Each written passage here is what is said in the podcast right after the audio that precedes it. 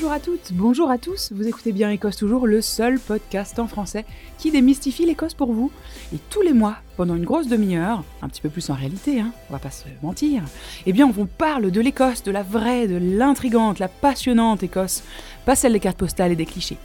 Moi, c'est Sarah, je suis guide touristique et j'ai créé euh, le site French Kilt et je suis ici avec... Eh ben avec moi, salut tout le monde, moi je suis Assa, journaliste freelance en Écosse. Et donc deuxième voix d'Écosse toujours, on en est au 13e épisode et premier anniversaire d'Écosse toujours. Euh, et cet épisode on l'a nommé de manière très très classe. Soupe de langue. Alors pourquoi? Pas parce qu'on va se couler des gros patins euh, au, micro, ce serait quand même pas super pudique.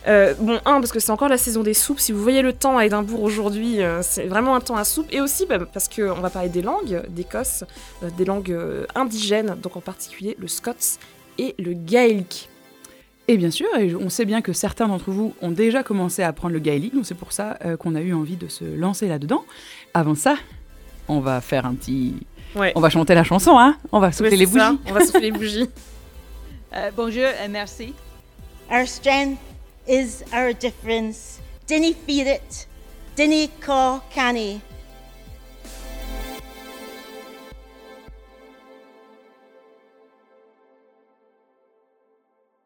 Alors à ça, tu te rappelles ces longues journées sombres du mois de janvier 2019 où nous étions en train d'écrire les premières lignes de ce podcast, les Tout premières, premières expériences sonores? Tout à fait. Rappelle-toi ces, opportunités ratées. Hein. On a essayé de monter notre matériel en se rendant compte qu'il nous manquait un câble, qu'il nous manquait un truc.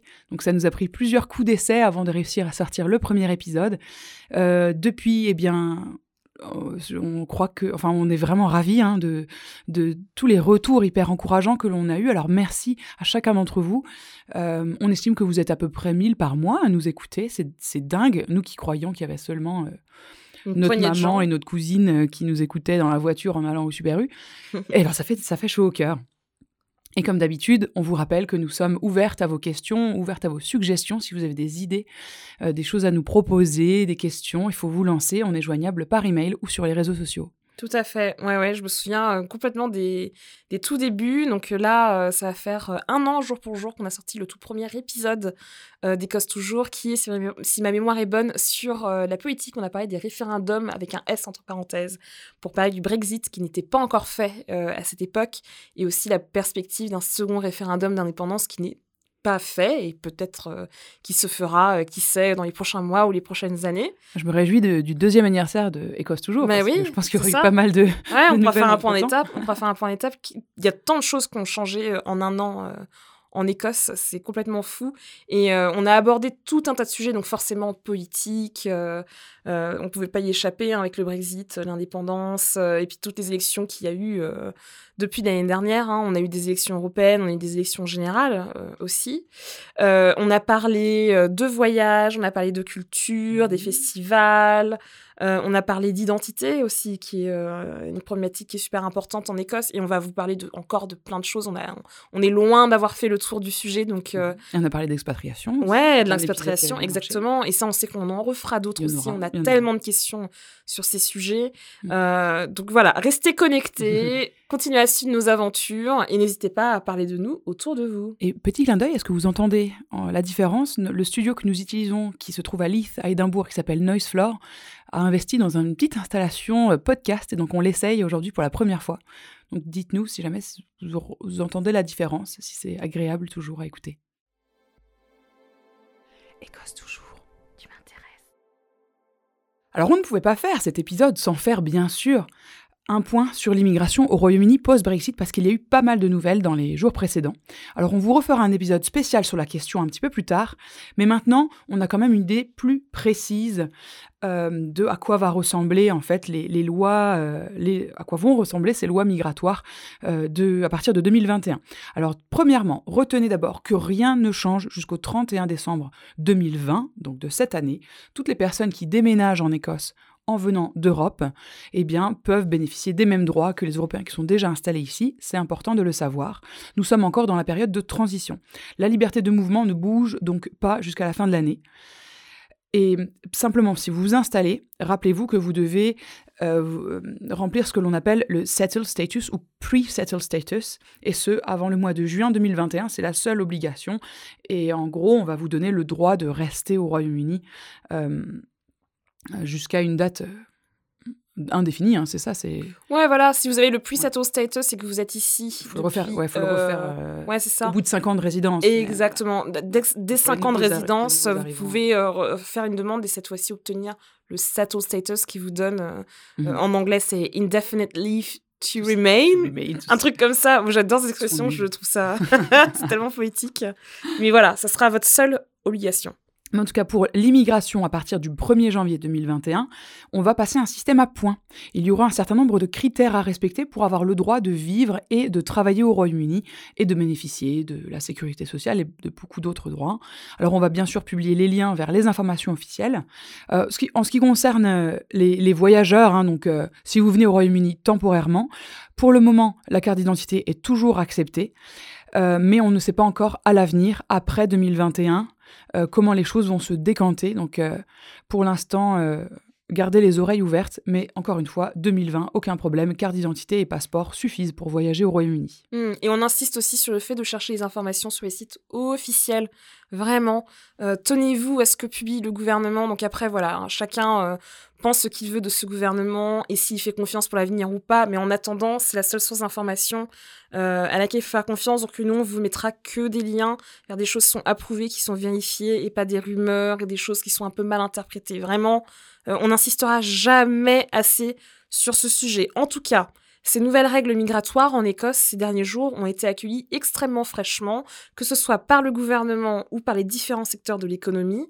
On sait que dans les 25 prochaines années, la population écossaise va décroître. C'est un pays qui, qui devient de plus en plus âgé et euh, la jeunesse, en fait, euh, décroît, les gens ont moins d'enfants. Et on sait que si euh, l'Écosse doit continuer à grandir et continuera à faire bénéficier des mêmes types de, de protection sociale qu'aujourd'hui, il va y avoir besoin d'une main-d'œuvre qui soit jeune. Donc ces nouvelles règles ici posent vraiment question et beaucoup de gens se demandent euh, si c'est vraiment pertinent en fait pour l'Écosse. Après, tout ce qu'il y a autour de ces questions d'immigration, c'est pas juste des questions d'économie. Mhm. Si vous avez euh, suivi euh, ce qu'on a publié là depuis hier sur les réseaux sociaux, vous savez que Sarah et moi, on a écrit une tribune un peu à chaud où vraiment c'est pas mal versé et livré dedans pour vraiment aussi donner l'argumentaire humain contre en fait ces restrictions d'immigration. Ni Ni moi ne serions en Écosse aujourd'hui si ces règles étaient déjà en place. Et pourtant, on, pense qu'on est des citoyennes, on est des bonnes citoyennes quand même. On contribue à ce pays, euh, on a forgé des relations ici, on a nos, vies qui sont ici en fait. Et euh, ça aurait été, voilà, je pense que je parle tous les deux en disant mm-hmm. que ça aurait été un gâchis personnel pour nous de pas pouvoir venir ici, même si on aurait eu le choix d'aller euh, ailleurs.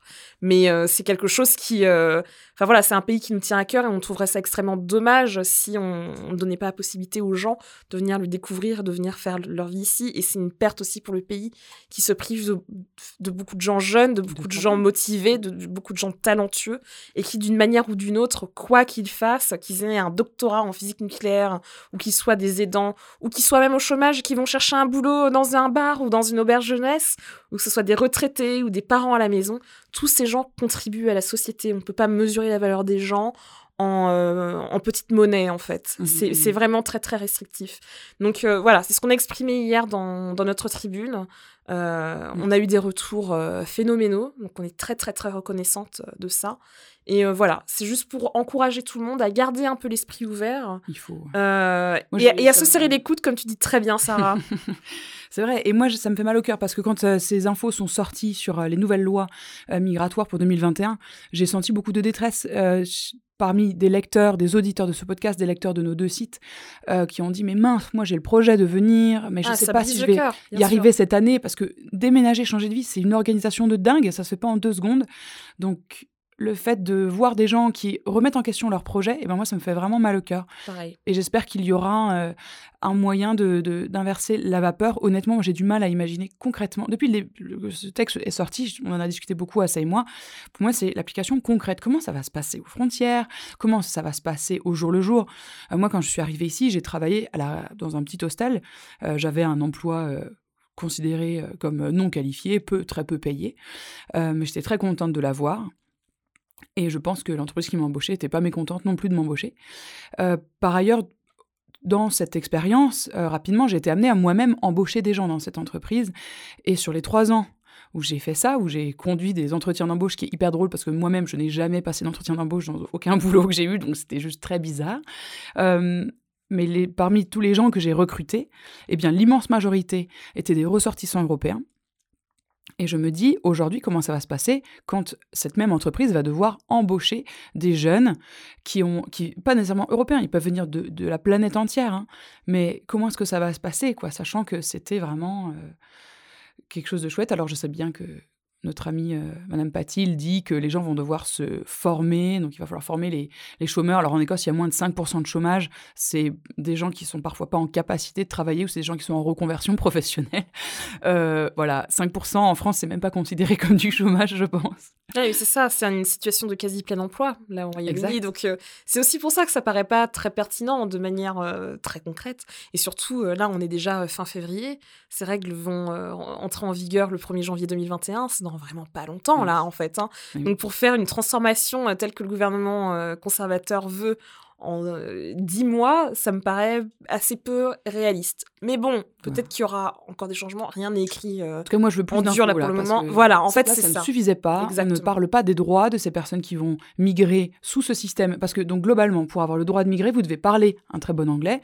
Euh, ça, c'est, je pense que ce ne sera pas le problème le plus grave, hein, parce que beaucoup de gens parlent déjà l'anglais quand ils arrivent ici. Je crois que c'est un niveau B1 dans le cadre européen des langues. B1. Donc voilà, ça va, c'est un niveau euh, scolaire. C'est un niveau scolaire, C'est un niveau scolaire. Ensuite, euh, l'histoire du niveau de... Donc la promesse d'embauche, mais à un poste élevé, avec un niveau de salaire assez élevé. Tout à fait. Plus élevé que le revenu médian des Britanniques. Voilà, 25 600 livres par an. Et ça, c'est seulement pour les, les boulots considérés. Non, c'est pour tout le monde, les 25 600 25 600, c'est pour tout le monde. Si tu, es, euh, si tu as une promesse d'embauche dans un euh, secteur qui est considéré en tension, donc mhm. là, pour, autant vous dire qu'il n'y a pas beaucoup de secteurs qui sont considérés en tension par euh, le comité, on va dire, de, de conseil sur l'immigration, en fait, qui a été missionné par le Parti conservateur pour, mhm pour donner euh, enfin voilà son avis. Mmh. euh, mais concrètement c'est si vous bossez dans la dans la NHS quoi. Mmh. si vous êtes infirmier si vous êtes médecin là on va on, descend le, le, palier à autour de 20 000 je crois que ça va être 20 mmh. 600 quelque chose comme ça. encore une fois on va reposter les liens.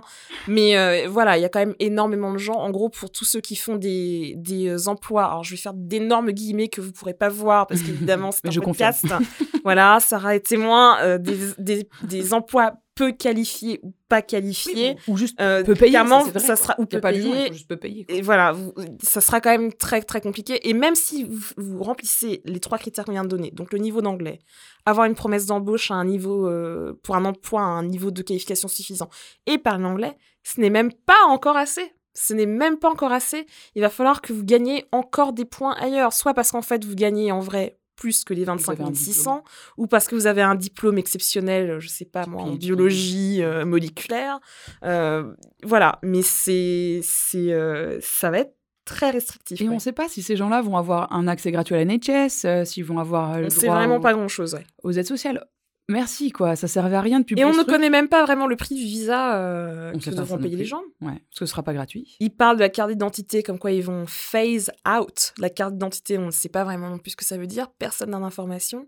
C'est euh, personne ne réagit à ces choses. Quoi. Enfin, je pense qu'on a posé des questions qui étaient complètement valables. J'ai entendu personne euh, s'exprimer là-dessus. Bah, on nous a dit in due course que ça viendra en temps et en heure. Ah bah, dépêchez-vous. On saura un jour. en tout cas, on vous gardera euh, au courant. Si vous avez des questions, n'hésitez pas à nous les balancer. voilà, on a fini avec le sujet déprimant. Maintenant, on passe aux choses intéressantes et passionnantes comme les langues. C'est le sujet de notre podcast ce mois-ci. Alors, c'est parti, virgule.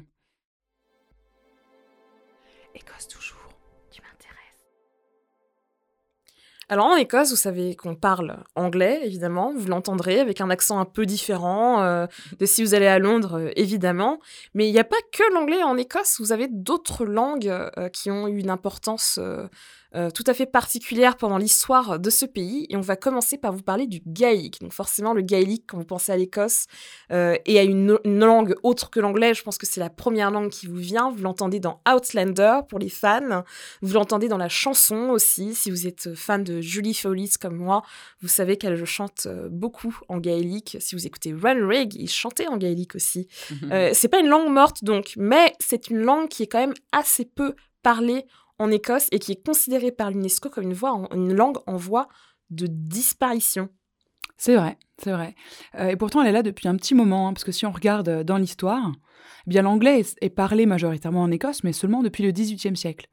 Si on regarde ce qui se passait à partir de l'âge de bronze, eh bien on se trouve à l'époque chez les Pictes, une population dont on sait assez peu de choses.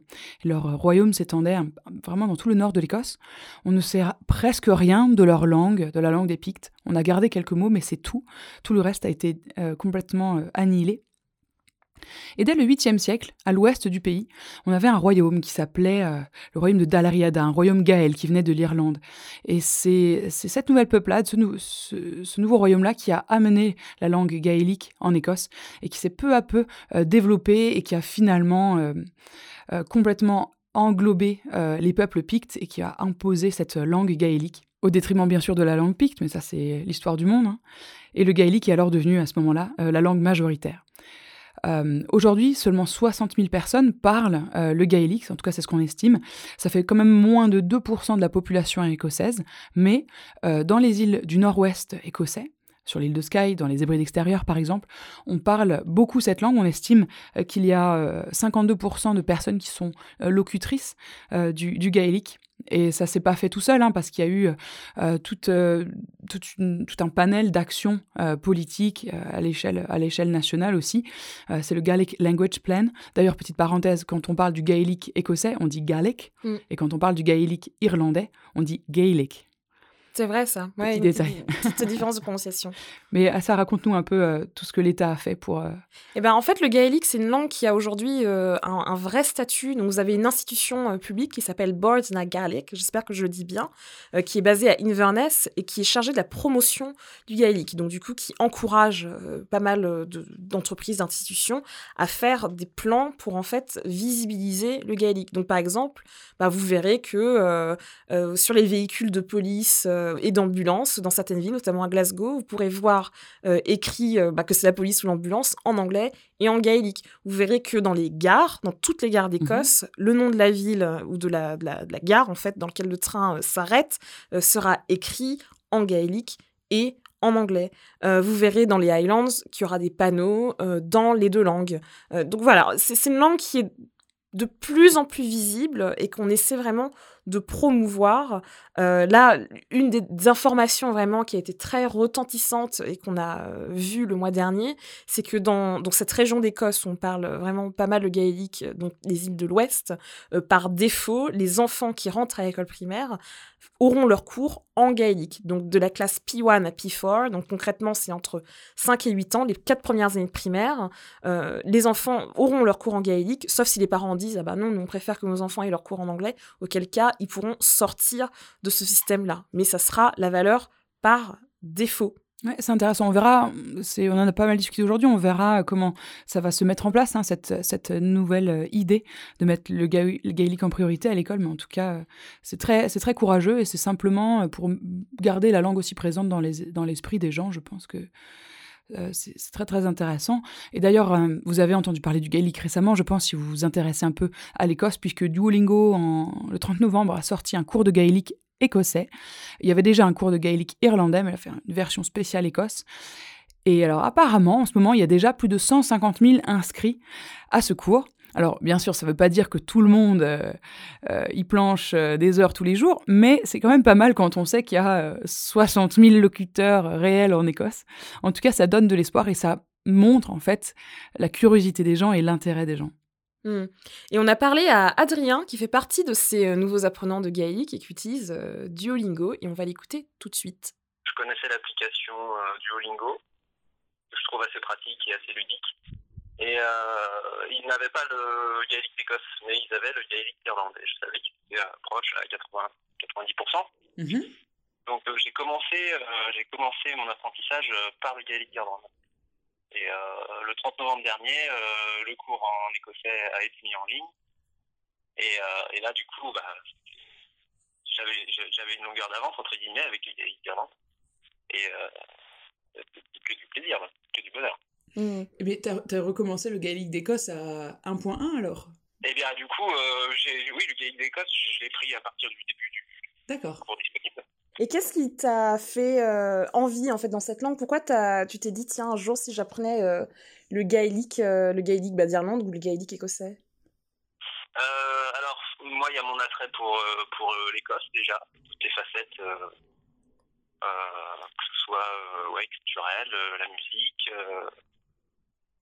et puis bah ne serait-ce que quand j'ouvre une carte de l'Écosse, il y a des noms de lieux qui sont qui sont en gaélique beaucoup, donc bah, je trouve ça intéressant de comprendre un petit peu plus ce qui se cache derrière. Et euh, après, j'ai aussi été, euh, j'ai baigné un petit peu dans une culture un, petit peu sceptique, parce que euh, moi, je vis dans le, alors c'est un peu polémique, au sud de la Bretagne, au marche de la Bretagne. D'accord. Et, et, du coup, bah, j'ai fréquenté un petit peu les chestnuts enfants, et, et, du coup, il y a cette, une relative proximité au niveau culturel. Il y a aussi mon goût pour les langues. Et alors, c'est difficile le gaélique? Eh bien, pas tant que ça. Pour un locuteur français, il y, a beaucoup au début à apprendre. petit à petit, en fait, ça vient tout seul. Ok. Et euh, comment tu qualifierais la progression dans ton, dans ton apprentissage Est-ce que tu as un petit peu eu des, euh, des petits à-coups, on va dire? Est-ce qu'il y a des moments où tu t'es un peu découragé, tu as repris? Raconte-nous un ah peu comment ça se passe pour toi. Oui, oui, la, motivation, euh, elle, va, elle vient. Donc là, ça fait 86 jours, j'ai regardé ce matin. Wow. 86 jours d'affilée que je suis sur, euh, sur, le Gaelic d'Écosse. D'affilée, waouh oui. ah, mais il y, y, a eu des jours où, où j'ai fait deux petites leçons et on n'en parle plus. Bravo Adrien, continue comme ça, déjà 86 jours euh, à la suite. Euh. Moi j'avais commencé, mais j'ai complètement lâché l'affaire en fait. Hein. Je suis vraiment nulle en gaélique. Hein. Je vais essayer de m'y remettre. Je me garde ça pour l'automne prochain. Euh, mais vous, vous avez aussi le droit à votre petite leçon pour vous donner envie d'apprendre le gaélique. On va vous apprendre quelques petits mots que vous connaissez déjà, donc c'est vraiment une leçon facile. Et le meilleur d'entre tous, c'est bien sûr le whisky. Whisky, ça vient du gaélique ushkeba, qui veut dire eau de vie. C'est beau. C'est magnifique. Euh, par ailleurs, le mot clan vient du gaélique clan, qui veut dire euh, les membres d'une fratrie, les enfants. Et encore plus surprenant peut-être, le mot slogan vient également du gaélique et euh, signifie le cri de guerre, le, cri d'unification, avant de, lancer une attaque, imaginons. Et ça colle pas mal non plus. Hmm. Et l'autre langue qu'on parle en Écosse, en plus du gaélique, et peut-être que certains et certaines d'entre vous ne la connaissent pas, c'est le scots. c'est une langue qui a aussi un statut, alors plus au niveau européen qu'au niveau écossais, parce qu'elle fait partie de la charte, il me semble, des langues régionales euh, européenne, et l'UNESCO l'a classé parmi les langues vulnérables. Alors, le Scot, c'est quand même beaucoup plus parlé que le gaélique, parce qu'il y a environ 1,5 euh, million de gens qui en parlent. Vous en trouverez un peu partout, euh, en Écosse d'ailleurs. vous en trouverez dans les Shetland tout au nord, vous en verrez dans le nord-est de l'Écosse, autour d'Aberdeen, autour de Dundee aussi. Vous entendrez du Scots à Glasgow, vous entendrez du Scots à Édimbourg. Voilà, c'est une langue qui est quand même relativement répandue, que vous trouverez dans la littérature aussi, si vous aimez euh, des livres d'Irving Welsh, euh, vous pourrez lire du Scots, vous pourrez lire de la poésie en Scots, notamment la poésie de Robert Burns. Et en parlant de Robert Burns, on, a discuté avec euh, un spécialiste du barde national qui répond au nom de Paul Malgrati. Il est chercheur associé au Centre d'études de Robert Burns à l'Université de Glasgow. On vous recommande de le suivre sur Twitter, donc Paul Malgrati.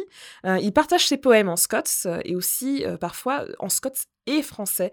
Moi, j'ai beaucoup aimé sa traduction de la Marseillaise. Oui, c'était génial. Voilà, vers le Scots. J'avoue, je suis extrêmement fan. Euh, et il nous parle de sa découverte du Scots et de la perception de cette langue en Écosse. Si on, si on, va commencer un doctorat sur Robert Burns, et pas que sur Robert Burns, parce qu'après c'est sur le XXe siècle, et un certain nombre de poètes écossais, enfin d'écrivains écossais du XXe siècle, notamment euh, quelqu'un qui était important dans mon, dans mon doctorat, euh, Hugh McDermott, euh, le, grand poète euh, scots du XXe siècle.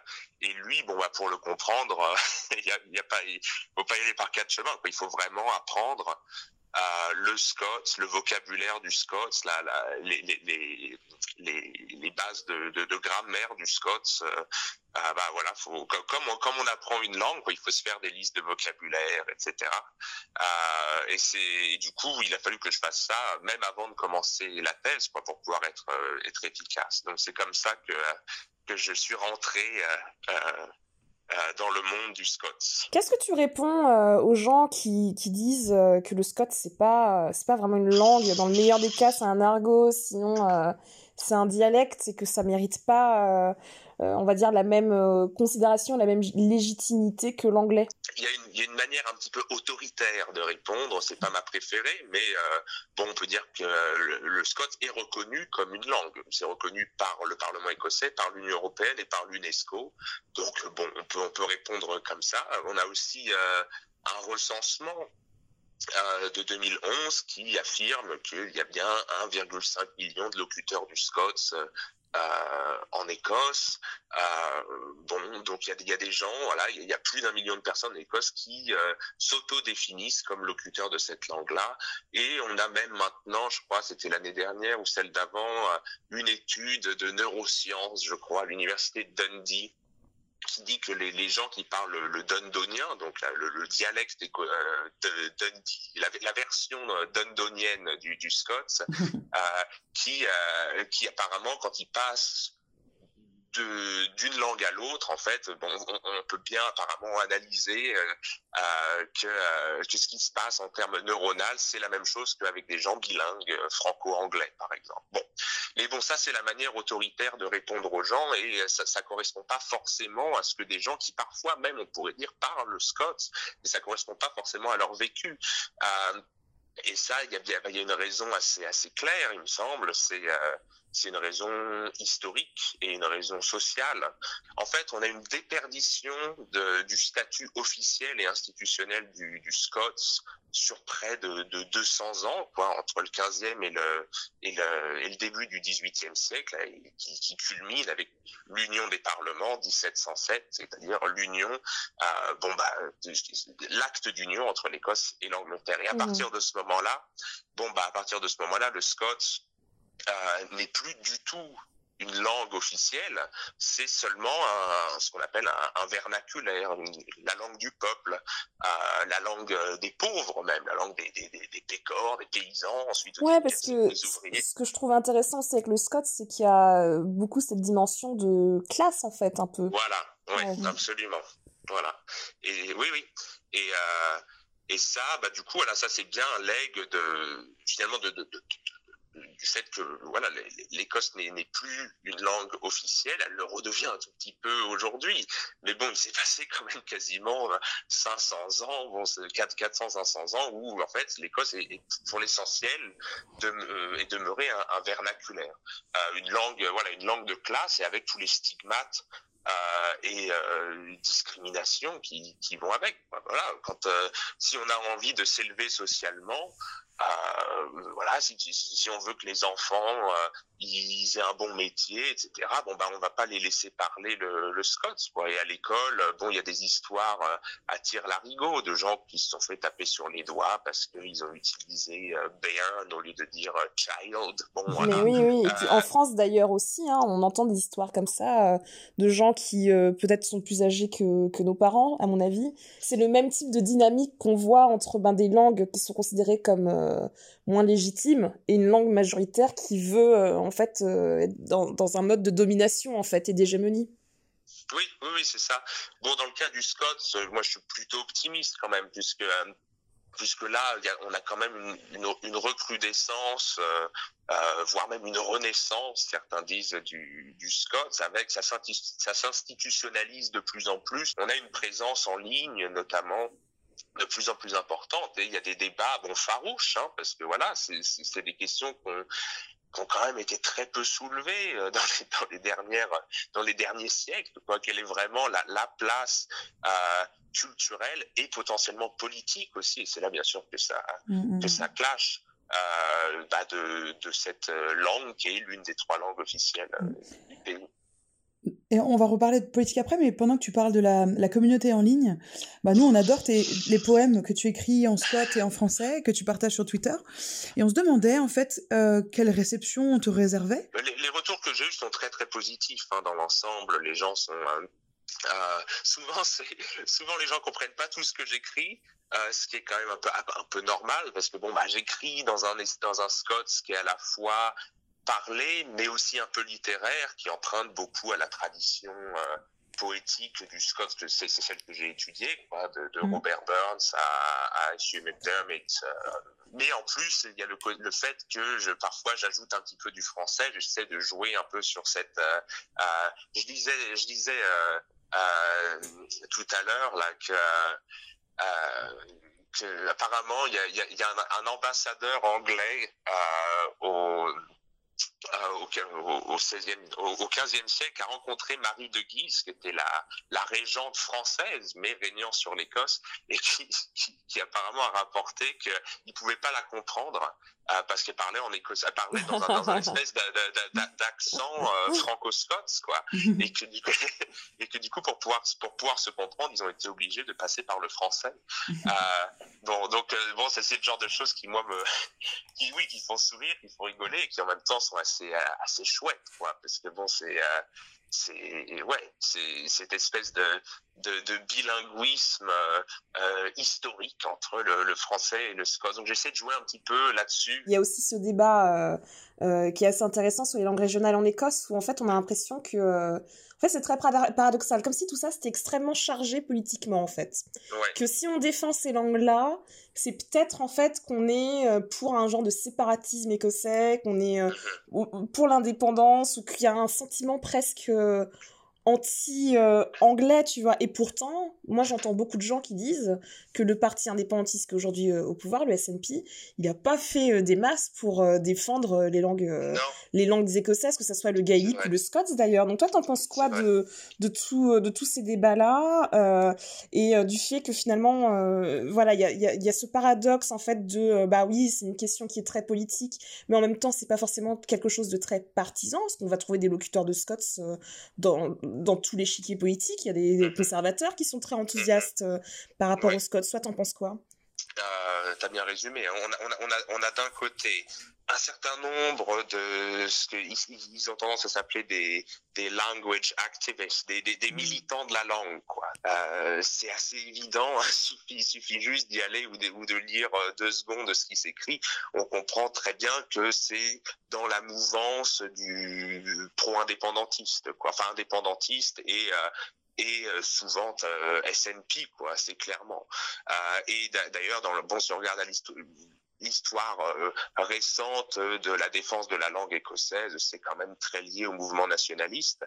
Mais c'est vrai en même temps que du point de vue du SNP, du point de vue du gouvernement écossais, euh, la défense de, du gaélique et du scots c'est pas forcément évident puisque eux, comme, comme toute leur stratégie depuis au moins euh, depuis longtemps, hein, depuis de, bon, ça remonte quasiment aux années 70 et ça s'est encore euh, amplifié dans, dans, dans, les 20 dernières années. Mais toute leur stratégie, c'est qu'on qu puisse pas dire qu'il s'agit d'un parti ethno-nationaliste ou, ou, euh, ou, culturaliste, Tout à fait. Euh, mais que ce soit juste un, un nationalisme civique, cosmopolite, etc. Et on comprend bien sûr pourquoi ils le font, parce que bah, malgré malgré tous leurs efforts en 2013 pendant la dernière campagne euh, pour, l'indépendance bon bah en face euh, tout le monde les traitait de fascistes quoi parce que c'est facile. Ils sont extrêmement prudents et sans doute euh, sans doute même un petit peu trop prudents parce qu'en même temps bon bah il y a quand même des, outils qu'ils auraient pu mettre en place depuis les dix ans que le SNP est au pouvoir ou même depuis qu'il y a eu tout simplement la dévolution à la fin des années 90 qui aurait déjà pu permettre euh, bah, des changements assez euh, énormes. Pourtant, il faudrait pas grand-chose, quoi. Enfin bon, quand on est déjà locuteur de l'anglais, faut, faudrait juste apprendre euh, aux, élèves typiquement à, à, à, lire ou à être capable de d'écrire un petit peu en Scots. Ça pourrait juste être quelques heures au collège, je sais pas quoi. Juste, c'est pas grand-chose, mais mais c'est pas fait pour des raisons. Euh, euh, pour des raisons politiques. Ouais. Pour finir, pour rigoler, on va se faire un petit ping-pong de mots euh, écossais.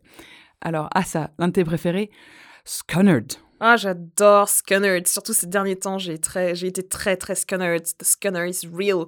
Le Scunnerd, c'est quand, quand vous êtes... Euh oh, vous en pouvez plus, vous êtes au bout de votre vie, quoi. Quand il y a quelque chose qui vous scanner, c'est que vraiment ça vous énerve, vous, le, vous, êtes en rejet total de, de ça, quoi. J'aime beaucoup ce mot.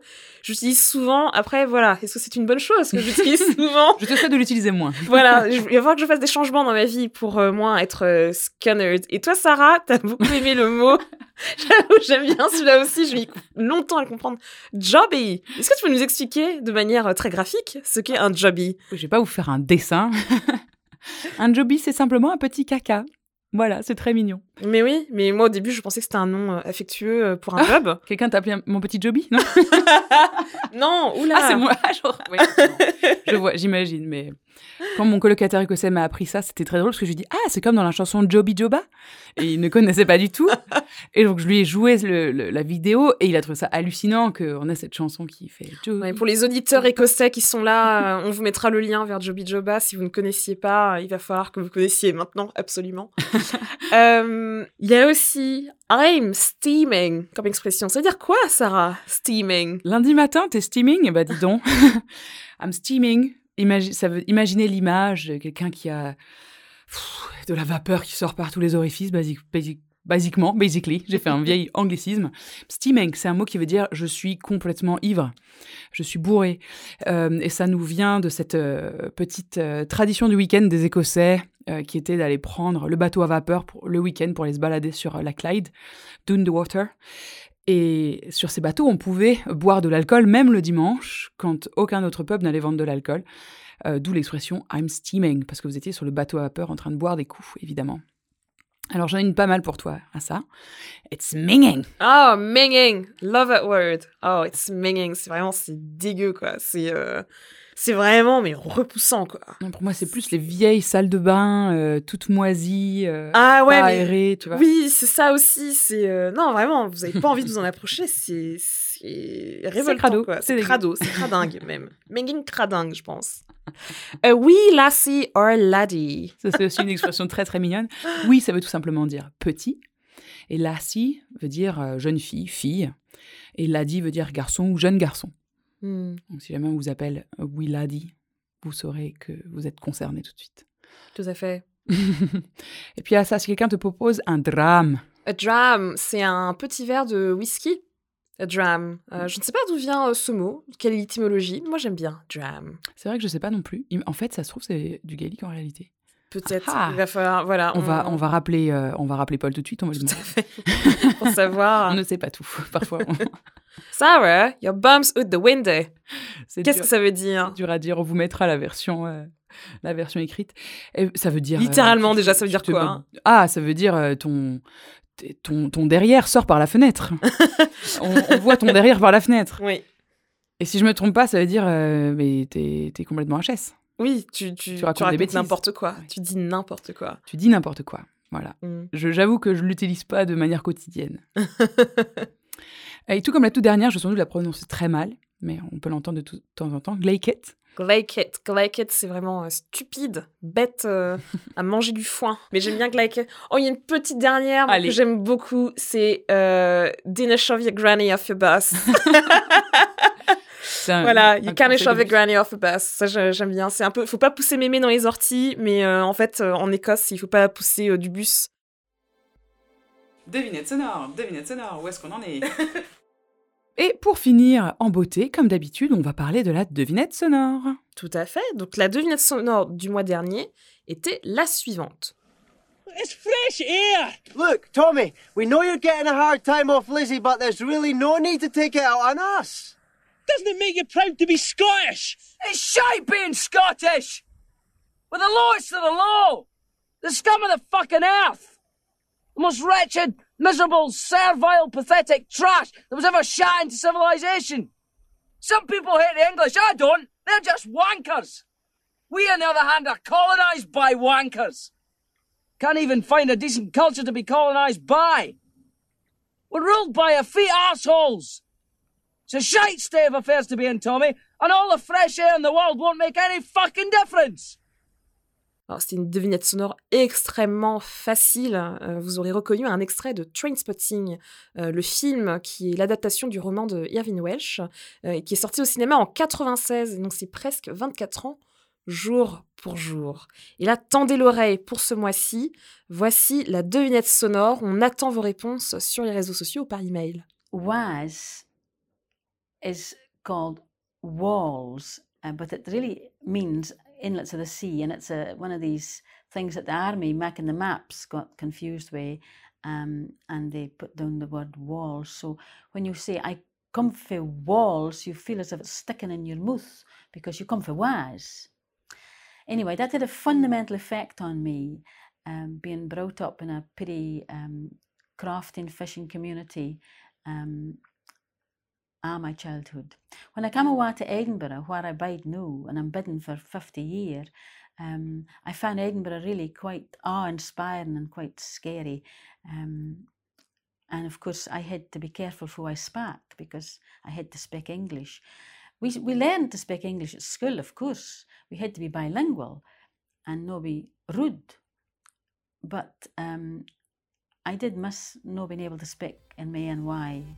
Vous avez trouvé, alors n'hésitez pas à nous envoyer un petit message sur Twitter, sur Facebook, sur Instagram ou par mail. On vous donnera toutes nos coordonnées euh, dans les infos du podcast.